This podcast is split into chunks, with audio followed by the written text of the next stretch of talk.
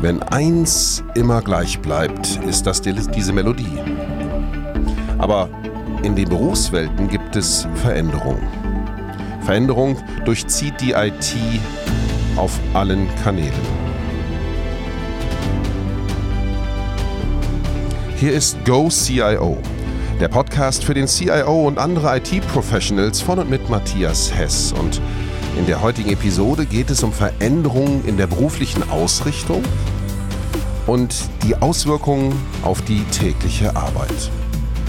Herzlich willkommen unserem Gastgeber Matthias Hess. Ja, es war im Dezember 2015. Da saß ich in Weinheim bei der Freudenberg IT und mir gegenüber saß dort damals Edna Lauer. Und genau diese Edna habe ich heute im Podcast. Hallo Edna, grüß dich.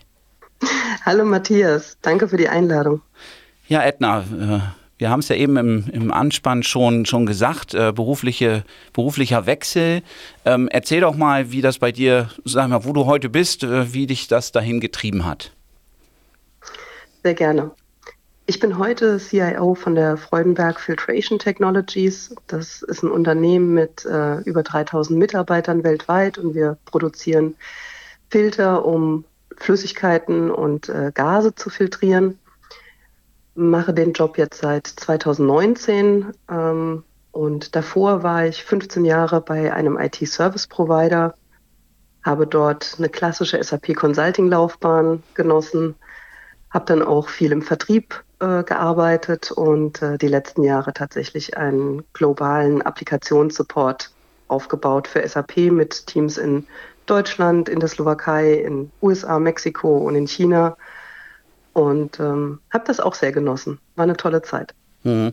Wir waren ja damals oder zusammen haben wir ja, sag ich mal, auch Pre-Sales gemacht, waren ja auch äh, mit Kunden oder in Angebotsphasen drin, eben auf der Seite eines, eines IT-Providers. Erzähl doch mal, was, was hilft dir denn heute aus der Erfahrung von damals in dem jetzigen Job als, als CIO? Ich habe die Zeit damals wahnsinnig genossen. Mach dir einfach schöne Stunden, Fahrt zum Kunden. Nichtsdestotrotz hatte man natürlich immer eine Herausforderung, sich in den Kunden hineinzuversetzen. Man wollte tatsächlich verstehen, was treibt diesen individuellen Kunden am meisten um, um das Offering tatsächlich am besten auf ihn zuzuschneiden. Und da habe ich tatsächlich festgestellt, dass Kunden völlig unterschiedlich damit umgehen. Die einen schicken hunderte Seiten von Word-Dokumenten mit Ausschreibungstexten und die anderen lassen einen wirklich im Dunkeln stochern. Und letzten Endes hat man als Service-Provider ja eine ganze Facette an Möglichkeiten, wie man ein Offering auf den Kunden zuschneiden kann. Und mit der Erfahrung habe ich tatsächlich auch ähm, bei uns diesen gesamten Ausschreibungsprozess dann so gestaltet, zu sagen, wir versuchen das so schlank wie möglich zu gestalten, einen Kriterienkatalog uns zu überlegen, wonach wir die einzelnen Provider tatsächlich bewerten möchten und stellen diesen Kriterienkatalog tatsächlich aber auch im Vorfeld äh, zur Verfügung. Und meine Wahrnehmung ist tatsächlich, dass die Qualität der Pitches, die die Anbieter dann äh, bei uns abliefern, wesentlich besser ist, weil sie einfach eine sehr konkrete Idee haben, was wir wir denn eigentlich möchten und äh, was uns wichtig ist und was vielleicht eher Schmuck am Nachthemd ist. Mhm. Und ich glaube, wir waren damals äh, ja schon ganz gut und haben gut geantwortet auf die, auf die Anfragen der Kunden. Wie empfindest du das heute, wenn du Anfragen äh, oder wenn du Angebote ja jetzt auf, auf der Seite CIO Angebote von IT-Providern bekommst, würdest du auch sagen, die Qualität ist schon überwiegend recht gut oder sehr schwankend? Wie ist da deine Erfahrung? Es ist total spannend. Damals auf der Seite vom IT-Service-Provider hat man sich natürlich überlegt, wer sind deine Wettbewerber, gegen wen äh, pitchst du und ähm, hatte immer einen, einen, gewissen Respekt vor dem Markt und äh, aus heutiger Sicht muss ich sagen, die, auch wenn wir sich mittlerweile einige Jahre dazwischen sich der Markt weiterentwickelt hat, ist die Qualität immer noch sehr, sehr schwankend. Also wir erhalten immer noch Angebote, die wirklich überhaupt nichts mit unserem konkreten Bedarf zu tun haben, wo man einfach merkt, das ist irgendwas von der Stange, wo sich niemand Gedanken gemacht hat, wo eigentlich unsere Painpoints liegen. Und auf der anderen Seite aber dann tatsächlich Service Provider, die einfach so extrem rausstechen aus der Masse. Also ich finde, der Markt differenziert sich da sehr, sehr stark. Und ähm, ich erlebe teilweise sehr, sehr gute Pitches und teilweise auch wirklich unterirdische, ähm, wo man einfach merkt, dass, sich, dass man sich nicht mit dem Kunden auseinandergesetzt hat. Mhm. Und dieses Auseinandersetzen würdest du dann empfehlen, sich auch vorher nochmal mit dem Kunden kurz zu schließen, nochmal eine Telco zu machen, zu sagen, hey, wir wollten uns nochmal noch mal abholen, wo ihr steht und was so die Beweggründe sind? Oder was wäre da dein, deine Empfehlung für einen Provider, da näher an den Kunden ranzukommen? Ja, natürlich ist es immer die Verantwortung des Providers, seinen Kunden kennenzulernen. Ich meine, Customer Centricity ist in aller Munde und ich bin auch tatsächlich überzeugt davon, wenn wir uns heute die ähm, die politische Lage anschauen, die Herausforderungen, mit denen Unternehmen aufgrund von Supply Chain Engpässen etc. pp. Ähm, agieren zu haben, dann finde ich schon, dass es die Verantwortung des Providers ist, genau das versuchen herauszuarbeiten, um einfach zielgerichtete Offerings anzubieten. Ich glaube aber auch, dass es ähm, den Providern hilft, wenn wir als Kunden einfach ähm, sehr offen damit umgehen und tatsächlich auch die Möglichkeit geben, uns zu verstehen in, in Vorgesprächen oder eben auch in transparenten Kriterienkatalogen oder sowas. Ich glaube schon, dass da eine vernünftige Zusammenarbeit einfach hilft, ähm, eine gute Grundlage zu schaffen, weil letzten Endes kaufen wir im IT-Umfeld ja selten Dinge von der Stange. Es ist ja oftmals mit Consulting, mit Beratung äh, verbunden und dafür müssen wir einfach die Möglichkeit geben, uns auch zu verstehen als Unternehmen. Mhm. Was würdest du denn CIO-Kollegen raten, im Umgang mit Providern vielleicht anders zu machen. Vielleicht als Beispiel, ich erlebe ja jetzt, wie wir, wenn wir zusammenarbeiten, du auch sehr akribisch jetzt durch die, durch die Verträge durchgehst und das wirklich liest und dann den Provider durchaus äh, challenged äh, äh, und dessen Qualität, wenn er das denn dann übernimmt, auch deutlich verbesserst, würde ich sagen. Zumindest so ein, zwei Beispiele hatten wir da, glaube ich, schon. Ähm, äh, Nochmal, was wäre da so die Empfehlung? Weil ich erlebe es auch anders, dass, dass da Verträge eher mh, hm, nur oberflächlich gelesen werden und sich gar nicht so intensiv äh, mit, den, mit den Inhalten und auch mit den Formalien auseinandergesetzt wird? Naja gut, Vertrag kommt von Vertragen und ähm, ich bin persönlich der Meinung, lieber investiere ich einmal Aufwand in ein vernünftiges Vertrags- und Rahmenwerk und habe dann über die komplette Laufzeit des Vertrages einfach eine solide Basis und jeder weiß, woran er ist, ähm, anstatt irgendwelche Grauzonen zu haben. Und dann kommt es, ähm, nachdem man den ganzen Aufwand betrieben hat, den Vertrag wirklich unterschriftsreich zu kriegen, einige Monate später zur Nachverhandlung. Das ist einfach das ist wasted time, weil mhm. niemand möchte die eigene Kapazität darauf allokieren, sich mit Verträgen auseinanderzusetzen. Und ähm, deswegen ist meine Empfehlung tatsächlich, seid offen und transparent, ähm, seid fair im Umgang miteinander und verhandelt die Verträge so, dass man wirklich eine solide Basis hat und beide Parteien tatsächlich auch Klarheit darüber haben, was der Vertragsgegenstand ist und wie die einzelnen ähm, Klauseln eben auszusehen haben. Ich bin einfach der Überzeugung, dass Intransparenz oder der Versuch, irgendwie im Hintergrund etwas anders auszulegen, als es tatsächlich besprochen war, das, ähm, das führt zu keiner guter, guten Partnerschaft. Und ich glaube einfach, dass man wesentlich erfolgreicher zusammen ist, wenn man da ähm, sehr offen äh, im Umgang miteinander ist und das dann dementsprechend auch in den Vertrag einfließen mhm. lässt. Jetzt hat das Manager-Magazin im März äh, diesen Jahres ja getitelt die Digitalisierung der Dichtungsringe. Da war ja, warst ja auch du mit deinem Bereich, also jetzt nicht Dichtungsringe, aber mit den Filtern, ja auch ein ganz wesentlicher Schwerpunkt. Und wenn ich das kurz erwähnen darf, mein Name wurde in diesem Artikel auch äh, erwähnt. Ähm, äh, lass uns vielleicht mal so ein bisschen wegkommen von dieser Vertragsgeschichte. Ich glaube, das ist eine Grundlage und das war jetzt auch äh, interessant, das, äh, das zu hören. Nur ihr macht ja ganz viel jetzt auch in Richtung Digitalisierung und das interessiert natürlich unsere Hörer ähm, mal mindestens genauso, genauso sehr. Ähm, erzähl doch mal da, was ihr da gerade macht. Da seid ihr ja sehr, sehr aktiv an unterschiedlichsten Stellen auch unterwegs. Ja, das war tatsächlich auch mit einer der Gründe, warum ich dann vom IT-Service-Provider zum Anwender gewechselt habe. Mich fasziniert tatsächlich, wie Digitalisierung und IT tatsächlich ein Unternehmen voranbringen kann. Und letzten Endes dreht sich alles um unsere Kunden und um die Fragestellung, wie können wir unsere äh, Produkte, unsere Services, aber auch unsere Prozesse rund um den Kunden verbessern. Und ich glaube, das ist etwas, da gibt es auch keine pauschale Roadmap, die man jetzt äh, auf jedes Unternehmen drauflegen kann. Ich glaube, das muss jedes Unternehmen für sich ähm, identifizieren, was die großen Hebel sind. Und für uns war es tatsächlich eine ganz, ganz spannende Kombination, weil wir das Thema Prozesse und Digitalisierung äh, identifiziert haben. Prozesse zum einen wirklich auf unsere Kunden ausrichten, das Thema Customer Centricity in den Mittelpunkt stellen, eine Kultur zu schaffen, in der wir schlechte Prozesse einfach nicht mehr akzeptieren, und dann, wenn die Prozesse, wir verwenden übrigens Lean-Methoden dafür, wenn die Prozesse wirklich gestreamlined sind und klar sind, die Verantwortlichkeiten auch klar sind, dann zu überlegen, wie kann uns Digitalisierung wirklich helfen, um Prozesse zu automatisieren oder eben auch tatsächlich ähm, die Zusammenarbeit für unsere Kunden einfacher zu gestalten. Und deswegen haben wir ein Programm aufgelegt, ähm, das nennt sich Darling, das ist ähm, unsere Initiative zum Thema Prozessautomatisierung und kombinieren das unter anderem sehr, sehr eng mit Lean und setzen in diesem Umfeld auch ganz verschiedene und spannende IT- und Digitalisierungstechnologien ein. Mhm. Das Thema Lean ist ja bei euch schon relativ weit sagen wir, integriert in das tägliche Doing, in die, in die Organisation. Ähm, wie denn da deine Erfahrung? Wie lange hat denn das gedauert, so einen Wechsel oder diesen Gedanken, diesen Lean-Gedanken ins Unternehmen zu bringen? Ähm, ich würde das gerne ein bisschen differenzieren. Wir sind, glaube ich, äh, sehr, sehr erfolgreich, Lean in der Produktion einzusetzen. Und da haben wir mehrere Jahre Vorsprung. Ähm, seit äh, gut zwei Jahren äh, bringen wir dieses Lean-Mindset tatsächlich auch in die Büroumgebung rein.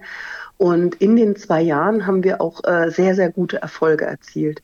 Allerdings muss man da tatsächlich sagen, selbst nach zwei Jahren ähm, ist das in einem globalen Unternehmen noch nicht überall äh, wirklich komplett durchdrungen. Ich glaube, wir haben mittlerweile eine sehr, sehr gute Basis geschaffen. Ähm, für uns wird das aber auch erst der Anfang sein. Wir werden jetzt ähm, auf das Lean-Thema noch eine äh, Prozessmanagement-Initiative draufsetzen und ähm, das ist etwas, ähm, ich glaube, man ist tatsächlich auch nie am Ende, aber ich glaube, nach, ähm, nach drei, vier Jahren oder sowas hat man auch schon wirklich sehr, sehr gute Durchdringung und sehr, sehr gute Erfolge.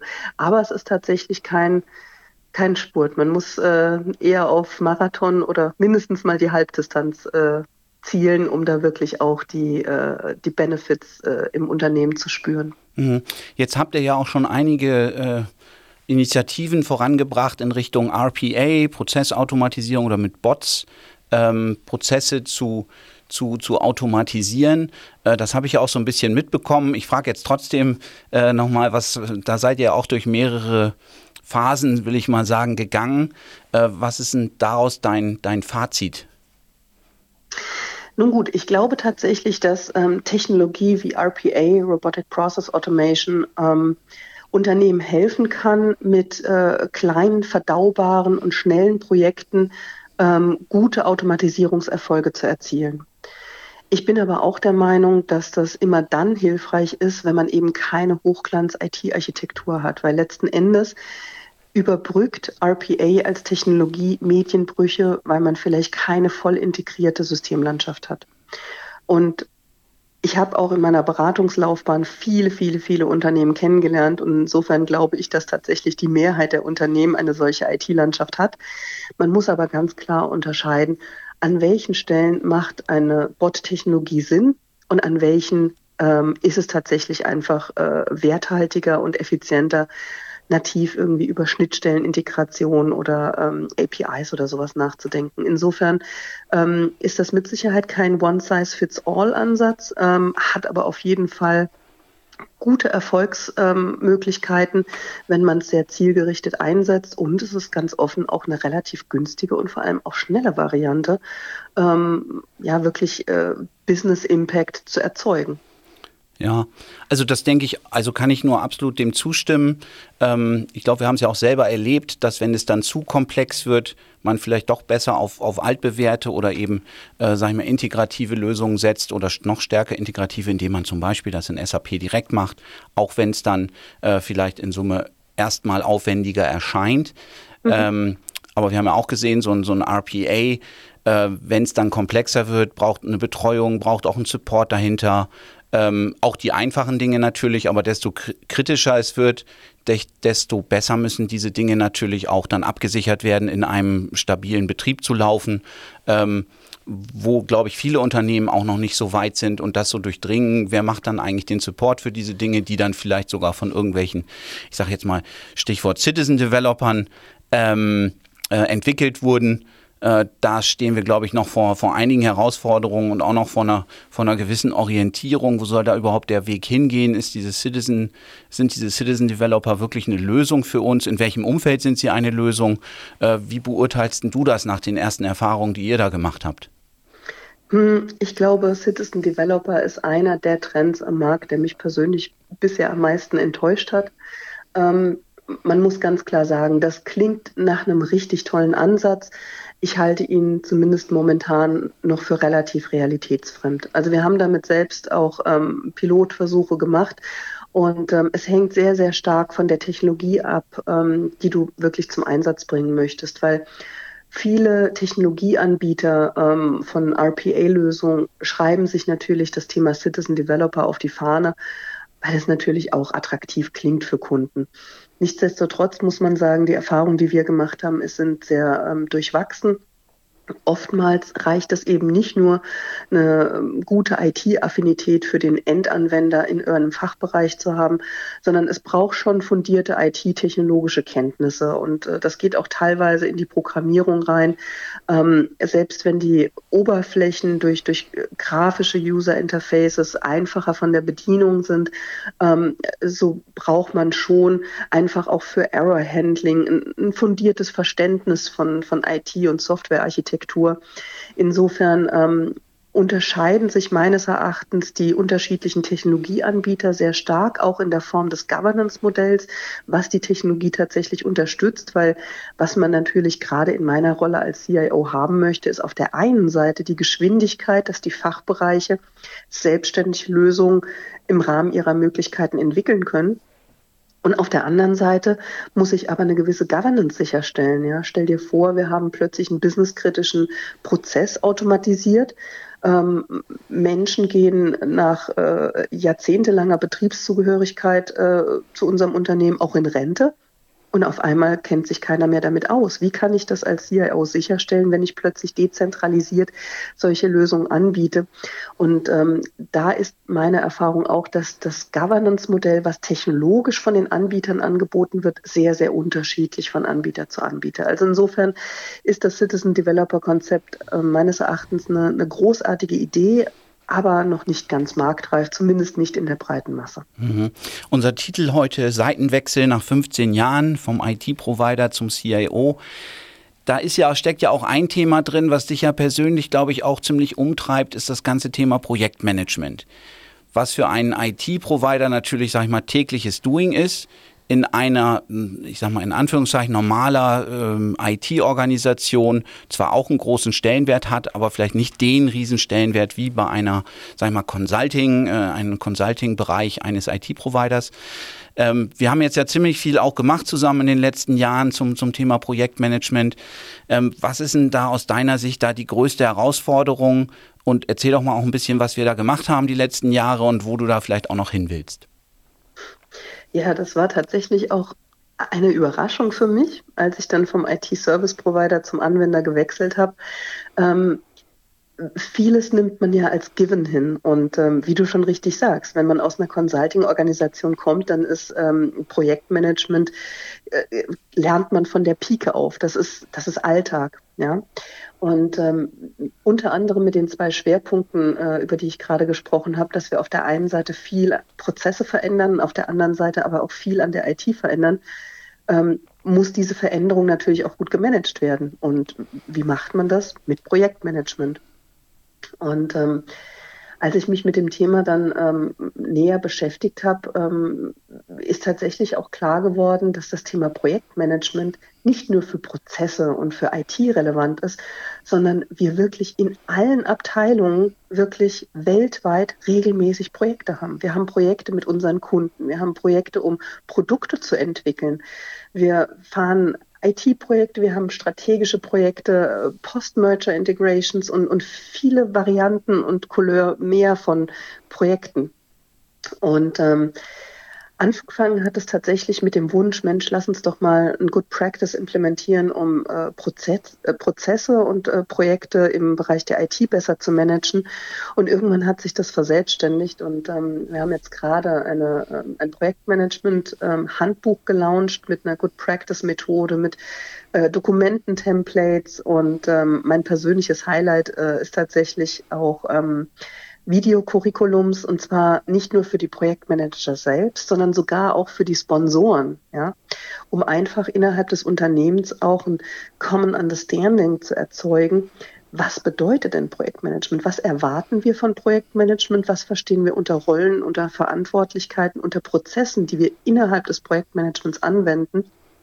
Und ähm, das Ganze haben wir jetzt noch veredelt und äh, haben jetzt noch eine ähm, PPM-Software, also Projekt- und Portfolio-Management-Software, ähm, gelauncht. Ähm, Gerade diese Woche ähm, ist es veröffentlicht worden und was mich einfach total ähm, fasziniert hat, ist, ähm, wie dieses Unternehmen äh, dieses Angebot, was wir hier gestellt haben, tatsächlich aufgesogen hat wie ein Schwamm. Also das äh, wurde äh, uns wirklich aus den Händen gerissen und auch die, ähm, die Software, die wir jetzt eingeführt haben, ähm, ist einfach eine ganz, ganz tolle Möglichkeit, um das Leben der Projektmanager wesentlich zu vereinfachen und ähm, auf der anderen Seite aber wesentlich mehr Transparenz reinzukriegen, aber auch sicherzustellen, dass diese Good Practices, die wir jetzt etabliert haben, tatsächlich auch forciert angewendet werden.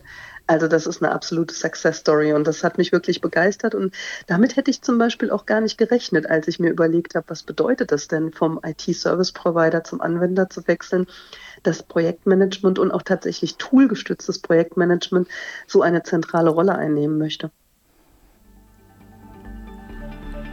Wenn man ihr so zuhört, dann kriegt man ein gutes Gefühl dafür, was in diesem Podcast Thema ist. Denn eine Edna Lauer ist heute zu Gast im GoCIO Podcast und berichtet aus ihrer jetzt schon sehr intensiven Erfahrung.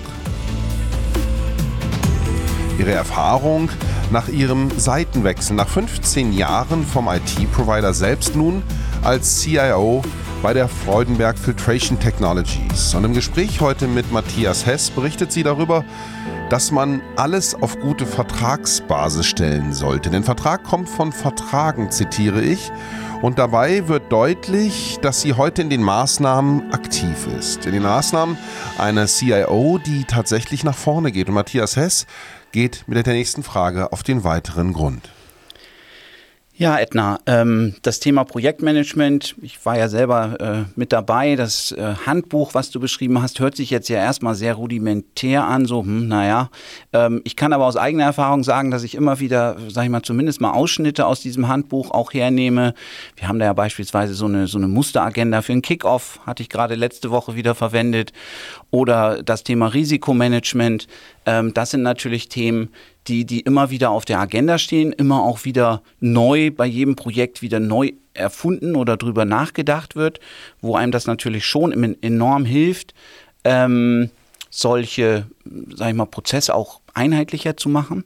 Thema Risikomanagement ist ja eins deiner Steckenpferde. Vielleicht erzählst du da nochmal, das war ja auch ein Schwerpunkt jetzt im Rahmen dieser, dieser Tool-Einführung. Absolut.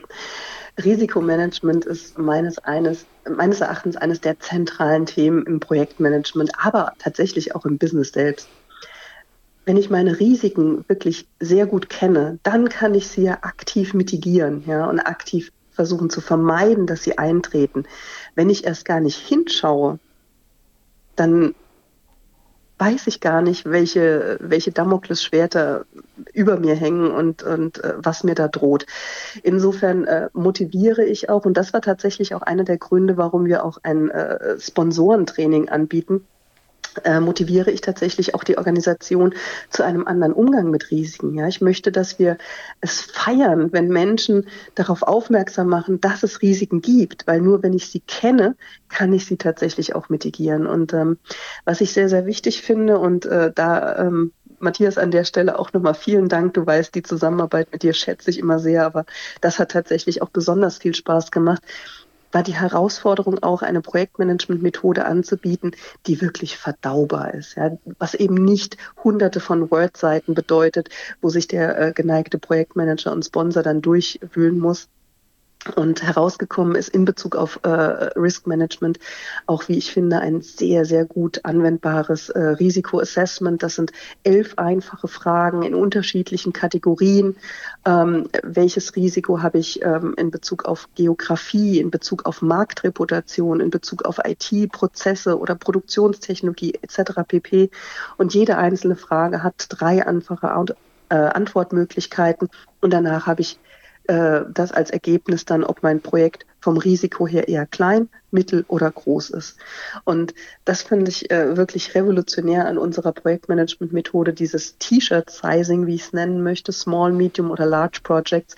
Wenn ich sehr kleine Projekte habe, die wirklich wenig Risiko beinhalten, dann möchte ich einfach, dass die sauber und schnell durchexekutiert werden. Weil Projektmanagement ist ja auch eine Form von Overhead. Wenn ich aber sehr große Projekte habe, die sehr risikobehaftet sind, dann möchte ich gar nicht, dass die schnell mal eben quick and dirty durchlaufen. Dann möchte ich das tatsächlich auch mit sehr viel Fingerspitzengefühl ähm, Projektmanagement angewendet wird, Stakeholder-Analysen gemacht werden, äh, Risk-Management im Detail betrachtet wird, etc. pp.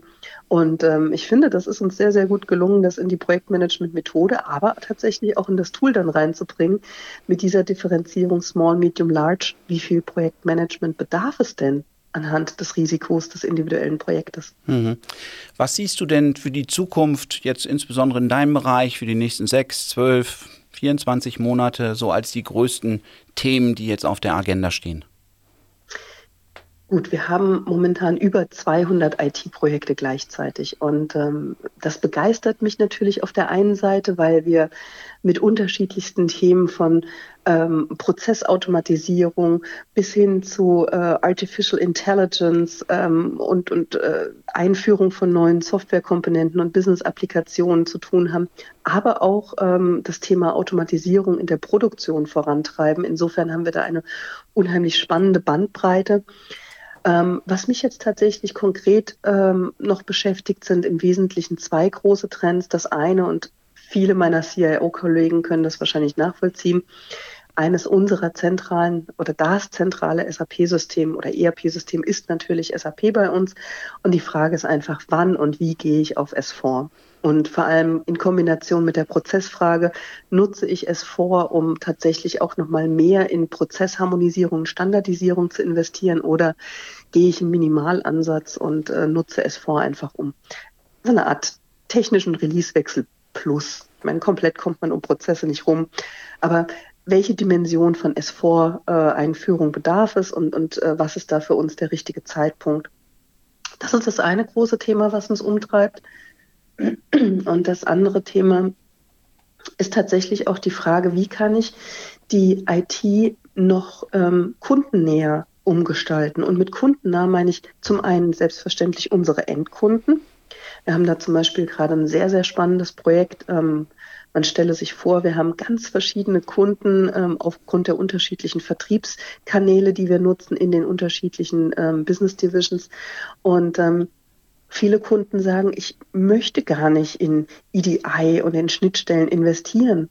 Ähm, nichtsdestotrotz bekommen wir heute noch Faxe, wir bekommen E-Mails. Wie kann ich meine internen Prozesse darauf ausrichten, dass die Kunden es einfach haben, mit uns zusammenzuarbeiten? Ja, da haben wir momentan ein sehr, sehr spannendes Projekt. Ähm, laufen, um mit Artificial Intelligence die Kundenbeauftragung automatisiert zu verarbeiten, um da einfach die Prozesse für unsere Kunden flexibel zu gestalten und auf der anderen Seite aber tatsächlich auch äh, zu automatisieren und auch die Durchlaufzeiten der Prozesse für die Kunden zu verringern.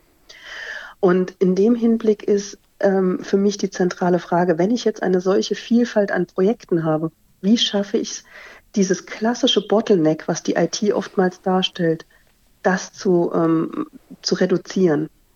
Und natürlich ist äh, der initiale Ansatz gleich, okay, ich gebe halt mehr Ressourcen rein. Aber ich glaube, das ist ein altmodischer Ansatz. Ich bin davon überzeugt, dass wir in der heutigen äh, Zeit immer mehr Applikationen haben, die Tätigkeiten, die früher nativ bei der IT gelegen haben, in die Fachbereiche hinein verlagern in dem Fachbereiche die Möglichkeit haben, IT-Applikationen, die leicht bedienbar sind, selbstständig zu gestalten und anzupassen um einfach auch Geschwindigkeit reinzukriegen. Konkret im Bereich Analytics haben, sehen wir das ja schon seit vielen, vielen Jahren, ähm, wo diese, ja, dieser Paradigmenshift eigentlich schon, äh, muss man sagen, äh, schon, schon Realität geworden ist ähm, und früher dieses klassische ja, Reporting ähm, einfach von der IT immer stärker in den Fachbereich zurückwandert. Äh, da werden sicher die nächsten Monate und Jahre auch nicht langweilig. Ja, Seitenwechsel nach 15 Jahren vom IT-Provider zum CIO. Mein Gast war heute Edna Lauer. Edna, vielen Dank dafür. Matthias, ich bedanke mich bei dir. Besten Dank.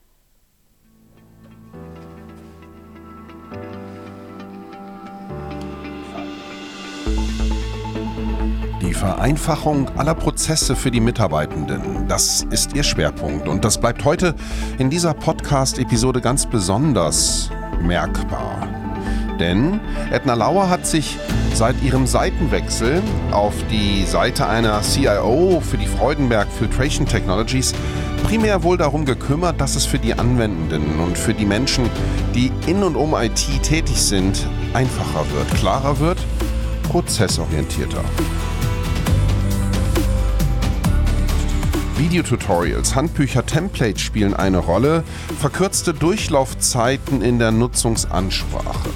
Aber auch die Systemwechsel werden besprochen und es geht hier um viel Vertrauen, denn nur wenn die Partner gegenseitig in allen Bereichen des Unternehmens mitgenommen werden, können wir zu diesem ja nicht nur Lean Mindset, sondern können auch die RPA, die Robotic Process Automation, vorantreiben. Das war Go CIO, der Podcast von und mit Matthias Hess für alle IT-Interessierten und Professionals aus der IT-Branche. In diesem Next Podcast wird es um weitere Themen gehen. Bleibt dabei auf diesem Kanal. Bis zum nächsten Podcast mit Go CIO.